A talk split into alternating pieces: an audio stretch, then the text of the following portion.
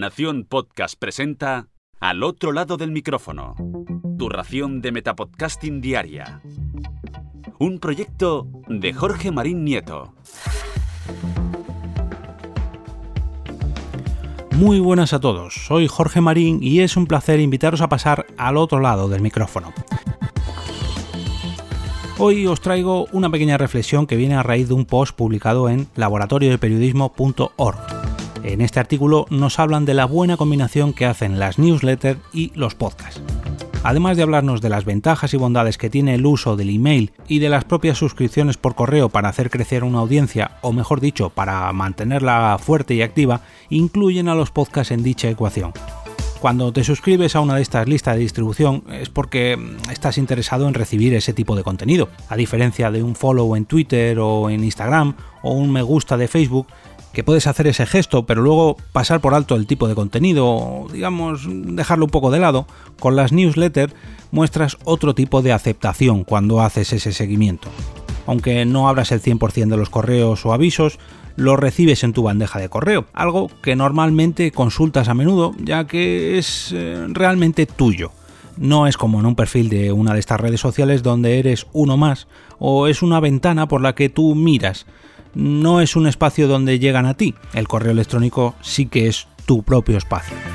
Ahora vamos a echar la vista atrás. ¿Cuántos años de antigüedad tienen las principales redes sociales o aplicaciones que hoy en día están de moda? ¿Dos? ¿Cinco? ¿Diez? ¿Quince? ¿Como mucho? El correo electrónico lleva desde los inicios de Internet y no tiene pinta de desaparecer. Hay gente que reprocha que los jóvenes de hoy en día no utilicen el correo electrónico, pero yo lanzo la pregunta. ¿Con qué se dan de alta en el resto de plataformas o redes sociales? ¿Acaso no crecerán y evolucionarán y tendrán que aprender o verse obligados a aprender a usarlo cuando se adentren en el mundo adulto? Permitidme la expresión. Ahora que miramos con buenos ojos a las newsletters y al correo electrónico, sumemos al podcast. Imaginad una newsletter bien cuidada, alguna de un tema de interés para vosotros, que esté bien diseñada, que tenga un buen contenido, que esté bien maquetada, simple y directa y sobre todo que no sea muy invasiva, que no os llegue a diario, sino una vez a la semana o incluso cada 15 días. Algo que realmente os sea útil y que ojeéis cada vez que os llega. No, no todas las veces, pero sí en su gran mayoría. Ahora sumadle el hecho de que a esa newsletter a la que estáis suscritos os llegue con un complemento llamado podcast.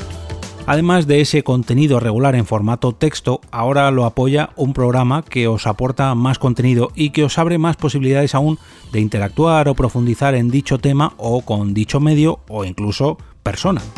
Pensad que ahora tendréis una entrega semanal o quincenal para cuando tengáis 5 minutos delante de vuestros móviles u ordenadores y otra entrega para cuando no tengáis esos 5 o 10 minutos delante de vuestros móviles o ordenadores, pero sí delante de vuestros auriculares. Si tenéis una newsletter y queréis hacerla crecer, quizás es buen momento de integrar el podcast en vuestra estrategia y al contrario, si tenéis un podcast y buscáis hacer crecer vuestra audiencia, quizás es una buena idea ir empezando a comentar en vuestro podcast que vais a crear una newsletter. Espero vuestras opiniones en los comentarios de este episodio y aprovecho para preguntaros. ¿Os gustaría que crease una newsletter de al otro lado del micrófono con todo el contenido de cada semana para que lo tengáis también en vuestros emails? Si no queréis newsletter, pero sí que queréis apoyar este podcast, podéis hacerlo invitándome a un café virtual a través de mi perfil en Coffee, entrando en jorgemarinieto.com barra café. De esta manera haréis sostenible este proyecto y de paso podréis entrar en el grupo de Telegram privado de mecenas del programa. Si preferís apoyarlo de una manera totalmente gratuita para vosotros, solamente debéis usar mi enlace de afiliados de Amazon, el cual, con un pequeño gesto por vuestra parte, me hará llegar una pequeña comisión de todas y cada una de vuestras compras, simplemente si entráis a través de jorgemarinieto.com barra Amazon o bien utilizando cualquiera de los banners de Amazon que hay en mi blog jorgemarinieto.com. Y ahora me despido y como cada día regreso a ese sitio donde estáis vosotros ahora mismo, al otro lado del micrófono.